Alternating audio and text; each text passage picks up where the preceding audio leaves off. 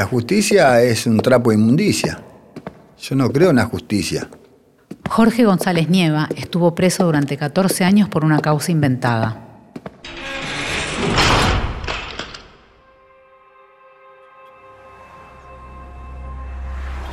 Y no siempre la justicia fue igual. Si ellos se ensañan con vos, no, no hay nada que hacerle.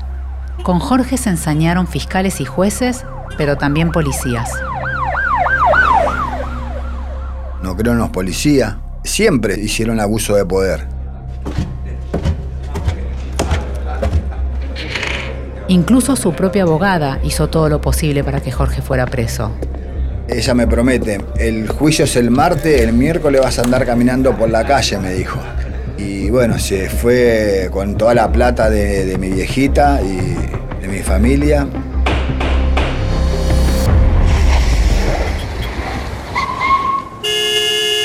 Todo comenzó con una discusión de tránsito. No quieren que sepas la cantidad de personas que están presas por condenas injustas sin ser culpables del delito por el que fueron encerradas y que la justicia comete muchos más errores de los que se cree. En este podcast de Amnistía Internacional Argentina hablamos de algunas de las causas más importantes de este siglo y cómo trabajamos para lograr un mundo más justo. Soy Mariela Belsky, directora ejecutiva de Amnistía Internacional Argentina, y te invito a ser parte de estos cambios.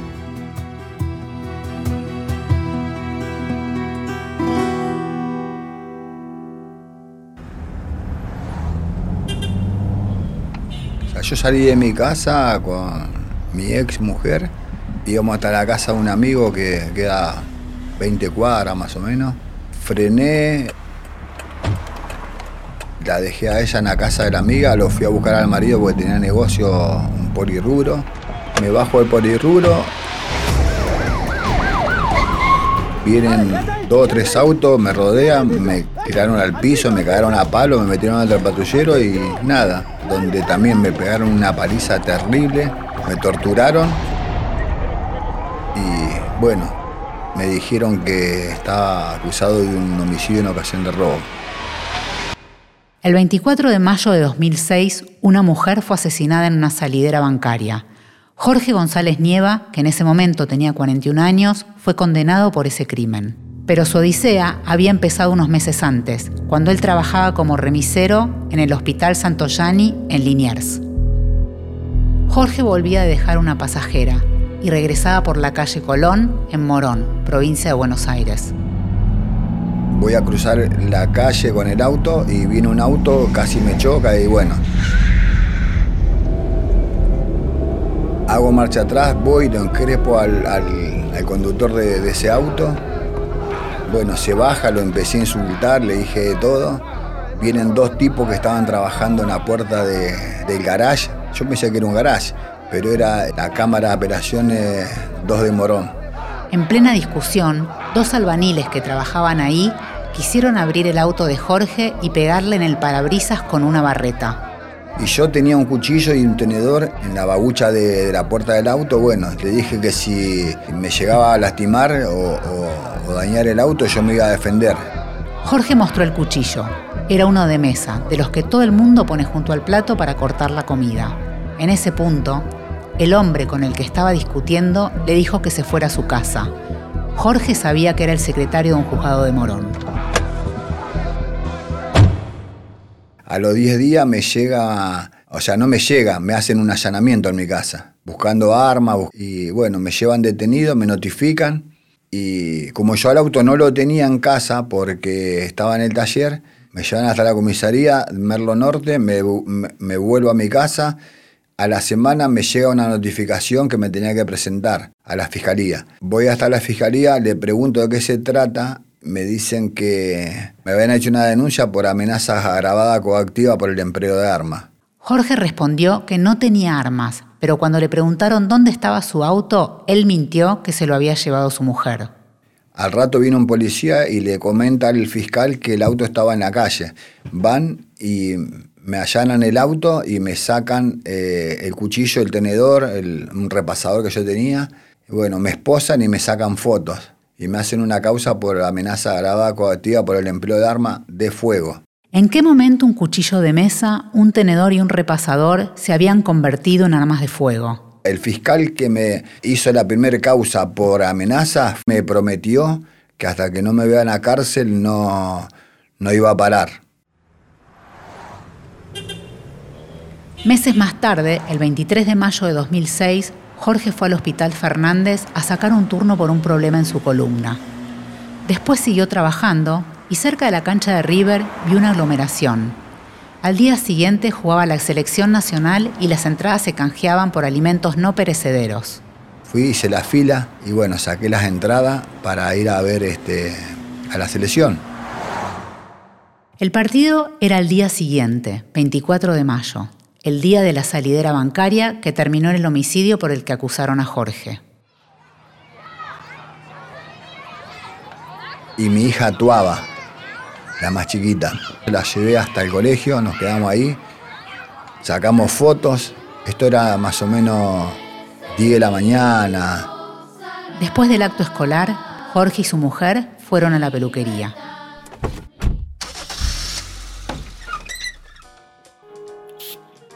Yo en ese tiempo tenía reflejos.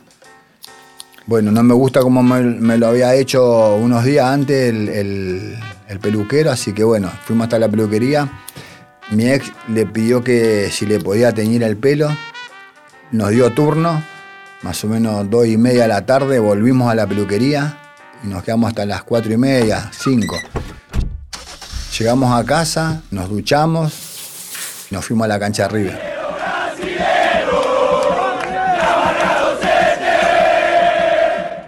Al día siguiente, Jorge fue detenido por el homicidio en la salidera bancaria.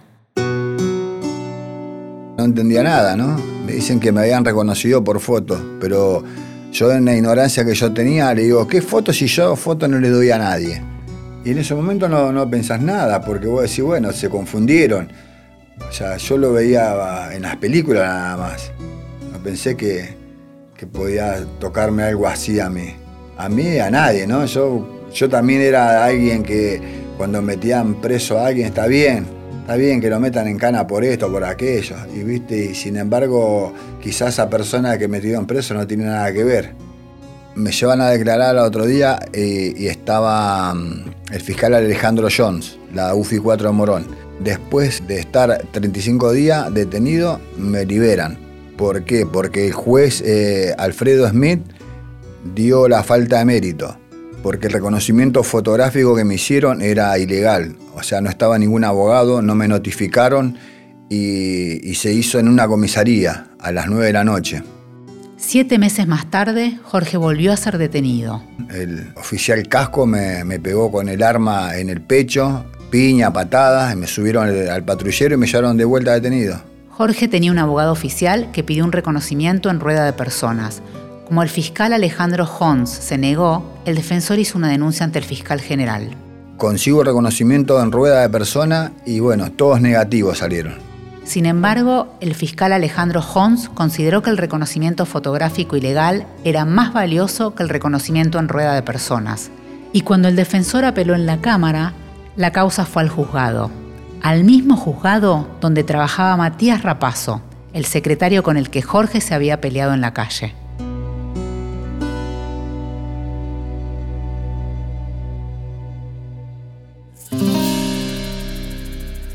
A todo esto, Jorge seguía con prisión preventiva. Así estuvo desde 2006 hasta 2010. O sea, yo estoy en el penal, la unidad 43, cuando me elevan la causa a juicio, me presentan una abogada, un preso que estaba ahí, me dijo que esa era una eminencia como abogada. Mi familia saca un préstamo, no sé lo que vendió mi familia y la pone la abogada la abogada decidió desvincular a dos testigos de la defensa. La persona esta que me reconoció por foto dijo que la policía lo presionó, le decía que ya tenían al verdadero culpable y el hombre, o sea, le dijo que, que él nunca me reconoció por foto, ni personalmente. ¿Por qué la abogada sacó un testigo de semejante valía? La abogada esta era amante de uno de los policías. O sea, fue un combo de, de suerte la mía. Finalmente la causa fue elevada a juicio. Y bueno, me condenaron a 25 años. El fallo de González era absurdo. Enrique Piñeiro es piloto de avión, cocinero, actor, director y productor de cine. Y también es cofundador y vicepresidente de Innocence Project Argentina. Ya la descripción de la persona que comete el homicidio es completamente distinta a González Nieva. Estaba haciéndose los claritos con, y está el peluquero atestiguando. Los testigos están totalmente manipulados. No, no, le hicieron firmar una declaración un testigo que no sabe leer tenemos eso, obviamente esos testimonios los recogemos, tenemos que además tener los recaudos para proteger la identidad de esos testigos, porque después viene la represalia. Y hay gente muy valiente, tengo que decir. Muchos testigos se ofrecieron a, testificar en esas condiciones tan, tan riesgosas. Pero bueno, tomamos mucho, mucho, mucho cuidado en proteger mucho la identidad de los testigos. El Ratio Horror Show, documental que Piñeiro estrenó en 2013, muestra la manera en que se inventó la causa de Fernando Ariel Carrera, acusado injustamente de matar a dos mujeres y un niño en la masacre de Pompeya, y condenado a 30 años de cárcel con pruebas falsas plantadas por la policía. Como la película se vio en las cárceles, a Piñeiro le llegaron muchos llamados de presos que le pedían que hiciera un documental sobre su caso. Obviamente no se puede hacer una película, estas son single shot. Pero ahí me acordé que en el rodaje del Rati, de alguna manera nos, se nos cruzó en el camino esto del Innocence Project en Estados Unidos. Y nos pareció muy interesante, porque bueno, era, era, el tema que nos competía en ese momento. Y, ahí fue donde dijimos, bueno, pero hagamos eso, hagamos un Innocence Project Argentina. La fundación estadounidense Innocence Project fue creada en 1992. Su búsqueda es ayudar a liberar a personas encarceladas o condenadas a la pena de muerte por crímenes que no cometieron. Además, intenta reformar el sistema penal responsable por las condenas injustas. Y así nació. O sea, fuimos a Estados Unidos, a California Innocence Project. No sé bien cómo nos conectamos ahí con Justin Brooks. Justin Brooks es cofundador y director de California Innocence Project. Justin nos dio un apoyo muy entusiasta, de hecho es miembro de nuestro board. Enrique, ¿y cómo fue que conocieron el caso de Jorge González Nieva? Con uno de esos llamados de qué onda mi película. Pasan por fase de enojo, te dicen de todo, como qué hiciste ir a mi familia acá, allá y, no me soltaste. Entonces empieza a generar un, una percepción entre los internos que vas vos y por un lado certificás su inocencia y por otro, lo, cuestión de un par de semanas y están afuera. Y no hay nada más alejado de la realidad que eso. Y se lo dije de entrada. Esto van a ser años. Porque además tenemos, tenemos requisitos. No alcanza con que seas inocente. Tenés que tener por delante más de tres, cuatro años de condena, porque ahora que hacemos todo eso ya saliste por, por cumplimiento de la condena. Tenemos que poder probar tu inocencia, contrariamente a lo que siempre hacemos. Acá está invertida la carga de la prueba. Tenemos que, tenemos que estar convencidos que sos inocente. Cosa que es muy difícil en el sistema judicial argentino.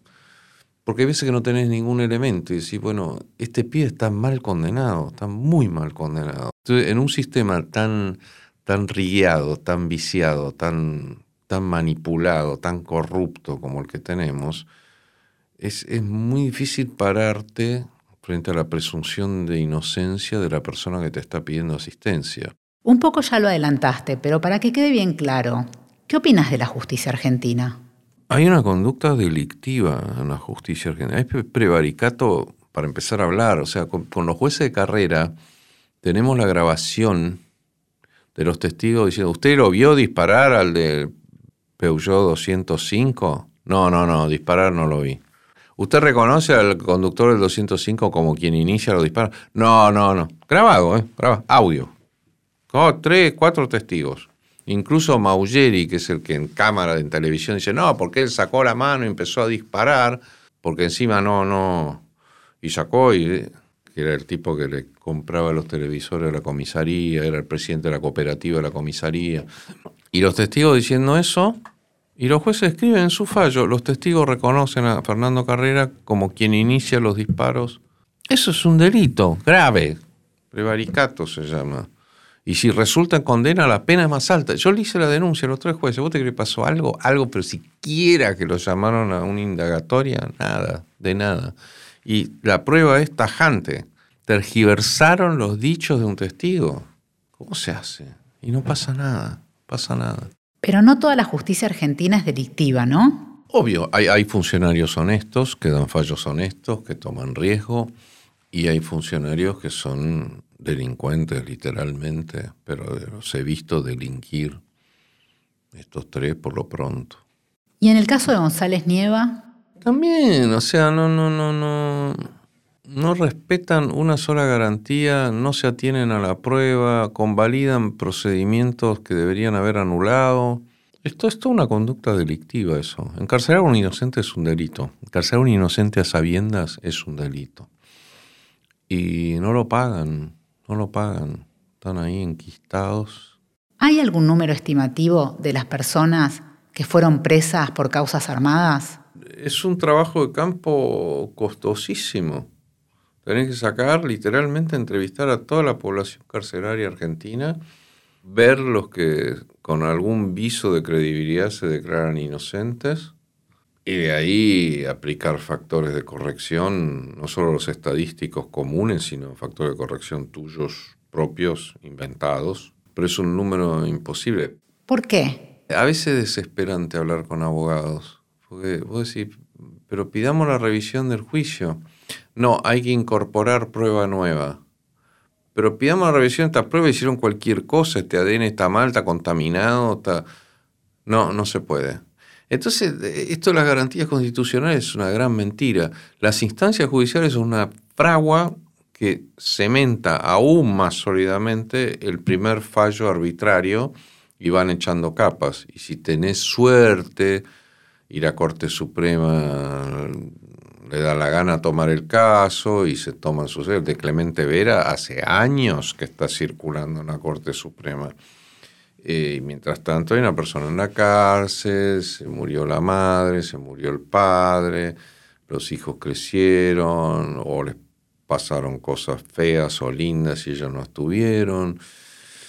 No, no hay una gota de empatía de parte del sistema judicial con gente que está mal encarcelada. Y después la gente que está encarcelada debería estar ahí para rehabilitarse. Y vos decís, en estas condiciones es imposible que nadie se rehabilite. Eh, va a ser gente que ya no va a tener ningún retén social, porque para sobrevivir ahí, las cosas que tenés que hacer no te las puedo explicar. Sería muy arriesgado de mi parte inventar una estadística, pero que son un montón, son muchísimos. Como dice Enrique, no existe una estadística que registre la cantidad de causas armadas, lo más parecido a eso es el registro de casos de torturas y tratos inhumanos que lleva adelante la Defensoría de Casación Penal de la provincia de Buenos Aires, donde se incluye la identificación de causas armadas.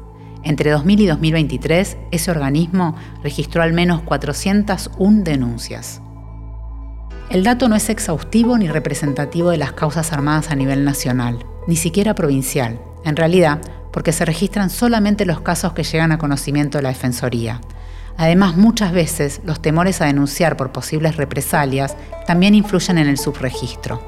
De todas maneras, el número brinda un panorama sobre el entramado que existe entre el Poder Judicial y las fuerzas de seguridad, así como la impunidad vigente en estos casos. En los 14 años que estuvo preso, Jorge tuvo 18 traslados y pasó por varios penales más de una vez, por lo que llegó a conocer todos los movimientos de las cárceles. Los, penitenciarios son, son personas que cobran dos pesos y, y a través de, que cobran dos monedas este, se vinculan en la delincuencia como los que están ahí adentro. Porque ellos son los, los delivery de, la gente que está detenida. Gracias al servicio penitenciario la gente puede adquirir droga, teléfono, eh, bebida alcohólica es otro mundo. En ese mundo distinto, Jorge desarrolló algo que ya hacía afuera. De como yo tuve tuve la, la- la suerte de que me compraron una máquina y con eso salí a cortar el cabello a, a los mismos internos y ellos me, o sea, me donaban a mí eh, cosas de higiene y comestibles, ¿no es cierto? Y bueno, yo gracias a eso también sobreviví en la cárcel, ¿no? La causa de Jorge seguía su curso en la justicia, siempre con resultados adversos. Fernando Barronuevo, su nuevo abogado, apeló ante la Cámara de Casación bonaerense, pero la condena fue confirmada. Entonces se sumó Mario Coriolano, quien fue defensor de casación de la provincia de Buenos Aires y miembro del Subcomité para la Prevención de la Tortura de Naciones Unidas. Este abogado, que dedicó su vida a luchar contra las injusticias, dejando un legado imprescindible en el trabajo por los derechos humanos, presentó un recurso ante la Suprema Corte de Justicia Provincial. El fallo fue negativo. Y lo bueno que me pasó que haber, eh, haber tenido la suerte, la suerte, ¿no? De haber conocido las ONG eh, Innocent Project y Amnistía Internacional, que fueron los que me dieron, o sea, una mano para que se revea mi causa. Yo estaba en la unidad número 24 de Varela, estaba estudiando, estaba terminando la, primaria, ¿no? Un día llega una señora y le veo que tenía un, prendedor con la cara de una chica y pedía justicia. Me acerqué y le pregunté, digo, ¿que ¿por qué lleva el prendedor? Eh, ¿Viste? Y la señora me dice, esta es mi hermana, la policía la violó y la mató. Esta señora es Eugenia Vázquez, hermana de Andrea Viera, quien murió torturada en 2002 en la comisaría primera de Florencio Varela. Y bueno, le cuento yo mi causa y ella me dice, ¿sabe que yo algo leí? Me dice. Me dice, yo el, jueves tengo que volver a, la unidad. Le comento que los días jueves nosotros no tenemos clase, no, no, nos- no nos permiten salir. Me dice, yo te voy a mandar a llamar.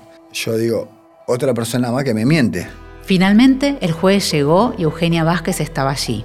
Jorge le entregó copia de la causa para que la vieran los abogados. Una semana después, ella le pasó un número de teléfono. Llamé, era Enrique Piñeiro. Jorge había visto el Ratio Horror Show y le suplicó al cineasta que le diera una mano a través de Innocence Project Argentina. Y mi familia se contactó con, con Enrique, con Manuel, te hicieron todo el, el trámite que tenían que hacer y bueno, ellos agarraron mi causa. A la defensa de Jorge se sumó Manuel Garrido, presidente y director de Innocence Project Argentina. Lo que quedaba por hacer era presentar la causa ante la Corte Suprema de la Nación, el último recurso. Corelano este, tocó con la varita mágica y bueno, este, hizo un escrito. Pude entrar a la, a la Corte Suprema, ¿no? Estuvo cinco años también ahí. En busca de visibilidad para el caso, Coriolano le propuso a Jorge ser entrevistado por la periodista Paula Bernini de Canal 13 y TN. Le dije que sí, que yo quería que esto se haga público, ¿no es cierto? Pero no iba a ser tan fácil. Tenía que ir un día Paula Bernini a hacerme la nota, me sacaron de traslado. no querían que yo dé la nota. Pide de vuelta permiso en el juzgado, me llevan a la unidad 42. Este, cuando fue Paula Bernini a hacerme la nota, no la dejaron pasar y me sacaron por la otra puerta de traslado de vuelta. Y me llevaron a Sierra Chica. El abogado de Jorge presentó un habeas corpus. Me trajeron de vuelta. Cuando llego a la unidad número 43 de González Catán, también me, me manda a llamar el jefe penal me dijo, mirá que yo a la prensa acá adentro no la quiero. Ahora te voy a pasar un papel para que vos firmes este, diciendo que no querés que te hagan la nota. No traigas ningún papel porque yo no te voy a firmar nada, le dije. Vos no querés que me hagan la nota, yo quiero que me hagan la nota. Si me tenés que sacar de traslado, sacame ya, le dije. Así me dijo, me amenazó el tipo. Jorge volvió al calabozo y preparó sus cosas, convencido de que iban a trasladarlo una vez más, pero no lo trasladaron. Llegó el día de la nota, me hizo la nota a Paula Bernini y bueno, después vino él y me felicitó porque no, él pensó que yo iba a denunciar algo de, la, de, la, de las mafias que, que hacen ahí adentro, ¿no es cierto? Yo quería hablar de mi causa, de mi caso.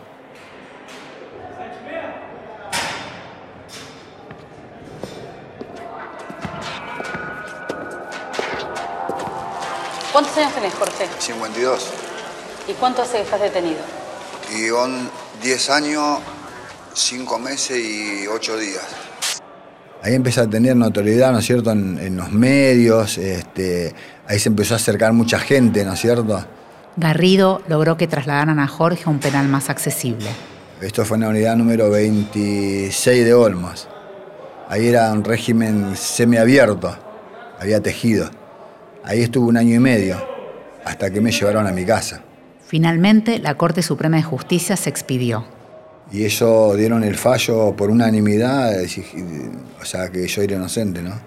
Jorge González Nieva fue el primer condenado en ser liberado por Innocence Project Argentina. Enrique, ¿vos fuiste a la cárcel a verlo? Sí, fui varias veces. ¿Y te acordás del primer encuentro? Me acuerdo del primer encuentro, me acuerdo del último, me acuerdo de la revisión médica que le hicieron. Nosotros le pagábamos salidas para que fuera a hacerse chequeos médicos porque estaba muy descuidado, tenía problemas. ¿Cómo eran esos encuentros? Depende de dónde estaba. Eran, eh, a veces íbamos y a último minuto surgía algún inconveniente de algún cabrón que decidió que ese día no cumplía la visita. Pero en general depende mucho del lugar donde estás. Vas a Marcos Paz, la cosa es bastante más tranquila. Vas a Florencio Varela y es una catástrofe. O sea, te encierran en un lugar con todos los demás internos. O sea, ahí, estás ahí. Viste, al principio como el joven Frankenstein que decía, a ver, abrí, abrí la puerta. ¿Te acordás del día que lo absolvieron? Bueno, ese día Mariana Monti, la fiscal, no acusa, rightfully so, porque no había nada para acusar.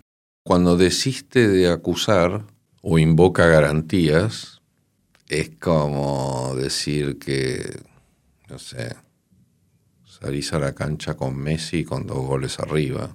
Técnicamente puedes perderlo, pero sería muy difícil que fue muy interesante en una, en conference del Innocence, porque todos los años se hace en Estados Unidos, en algún lugar. Uno de los, se hace una reunión de los Innocence extranjeros. El de Taiwán, que es un país que tiene pena de muerte, era el subprocurador, o sea, el subjefe de los fiscales. Y uno, de manera asaz lineal y estructurada, le dice, no hay un conflicto de intereses porque usted es de la parte acusadora. Y el tipo fue genial. Le dice, no, no hay ningún conflicto de intereses. No tengo ningún interés en que haya un inocente preso. Y fue como, oh my God, finalmente. ¿Qué fue lo primero que hizo Jorge cuando estuvo en libertad? Y mira, eh, agarré una bicicleta que yo tenía en casa ahí de mi hermano y me fui a pegar un par de vueltas por el barrio. Obvio que todo cambiado, ¿no? Todo cambiado. Mis amigos, conocidos, algunos ya no están más con, nosotros, ¿no? En este mundo. Los hijos de mis amigos, todos, todos casados, todos hombres, cambió totalmente. Hubo algo que no cambió, el apoyo de su familia. Hay gente que se, que se quita la vida, o sea, o se deja morir, ¿no es cierto? Yo nunca, nunca traté de siempre pensé en mi familia y bueno, tuve el apoyo de ellos muchísimo, mi vieja, mis hijas, mis hermanos, mis tíos. No, no me dejaron nunca de lado, porque sabían la clase de persona que yo era, ¿no es cierto? Amigos, nunca, nunca me soltaron la mano. Desgraciadamente, si no tenés una contención también eh, de tu familia, se te hace difícil esto. De todos modos, Jorge siente que por culpa de los policías y la justicia, su familia se disolvió. Nos separamos con mi ex. Estando detenido, yo le pedía que ella haga cosas que realmente le daba vergüenza, ¿no es cierto? Yo le decía que vaya y que se encadene en el Congreso, que vaya y bueno, que haga montones de locuras, ¿no es cierto? Como, como para que demuestre mi inocencia, ¿no es cierto? Yo desesperado la, quería hacer que haga todas esas cosas. Y mi mujer me, decía que no, que le daba vergüenza, se ponía a llorar y yo le echaba. Un montón de veces me fue a visitar y no vas a ir, no, bueno, y me volvía y la echaba. Ya me comportaba como un, un estúpido, ¿no? Ahora Jorge vive con su madre y sus hermanos. Sus hijas ya son grandes e hicieron sus vidas. Sí, sí, ya tengo como no sé cuántos nietos. sí, todos de boca son. Si no, no, no los reconozco como, como nietos. Cuando mira para atrás, Jorge todavía no puede creer lo que le pasó.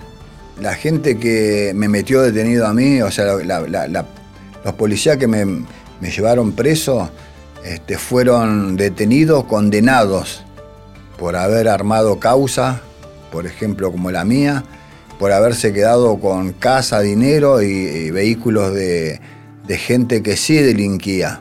A Jorge quisieron sacarle su remis, pero no accedió. Yo con, con, mi auto mantenía a toda mi familia.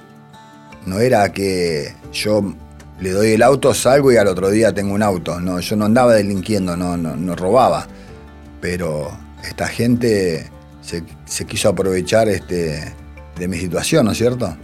Al no concederle eso se ve que más se ensañaron conmigo porque después fueron hasta mi casa dos policías y le pidieron plata a mi mamá. Ahora el fiscal Alejandro John está, está esperando un juicio porque él era el jefe de la banda de, de los policías, ¿no? Alejandro Jones fue suspendido como fiscal en 2017, pero Jorge no cree que la situación haya cambiado demasiado. La policía va a ser siempre igual. Ellos tienen poder para armarte y, o sea, y, liberarte. Va, es un, es un, es un conjunto, ¿no es cierto? Porque los fiscales nunca, nunca trabajaron en nada. Los fiscales se llevan por lo que la policía les dice. Los fiscales están en la oficina sentados, ni leen las causas. Hay jueces también que, que dejan mucho que desear, ¿no es cierto? Hoy Jorge está enfocado en su futuro. Me encantaría tener un, negocio. Me gustaría tener una peluquería. Siempre me gustó, ¿no es cierto? Yo aprendí a cortar el cabello, o sea, me perfeccioné allá adentro, porque más o menos antes lo cortaba, pero bueno, me perfeccioné en la cárcel, ¿no?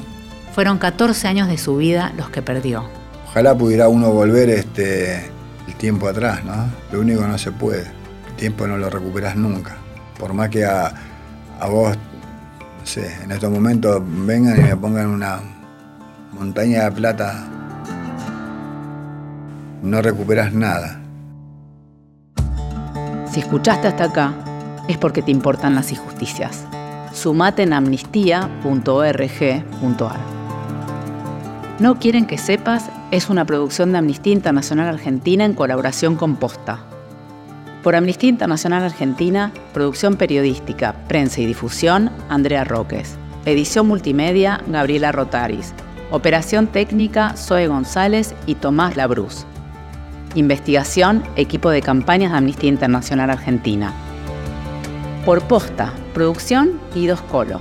Guiones, Roque Casiero. Producción ejecutiva, Luciano Banchero y Diego del Agostino. Soy Mariela Belsky, directora ejecutiva de Amnistía Internacional Argentina. Para más información sobre Amnistía Internacional Argentina y enterarte sobre las últimas novedades, seguinos en redes sociales.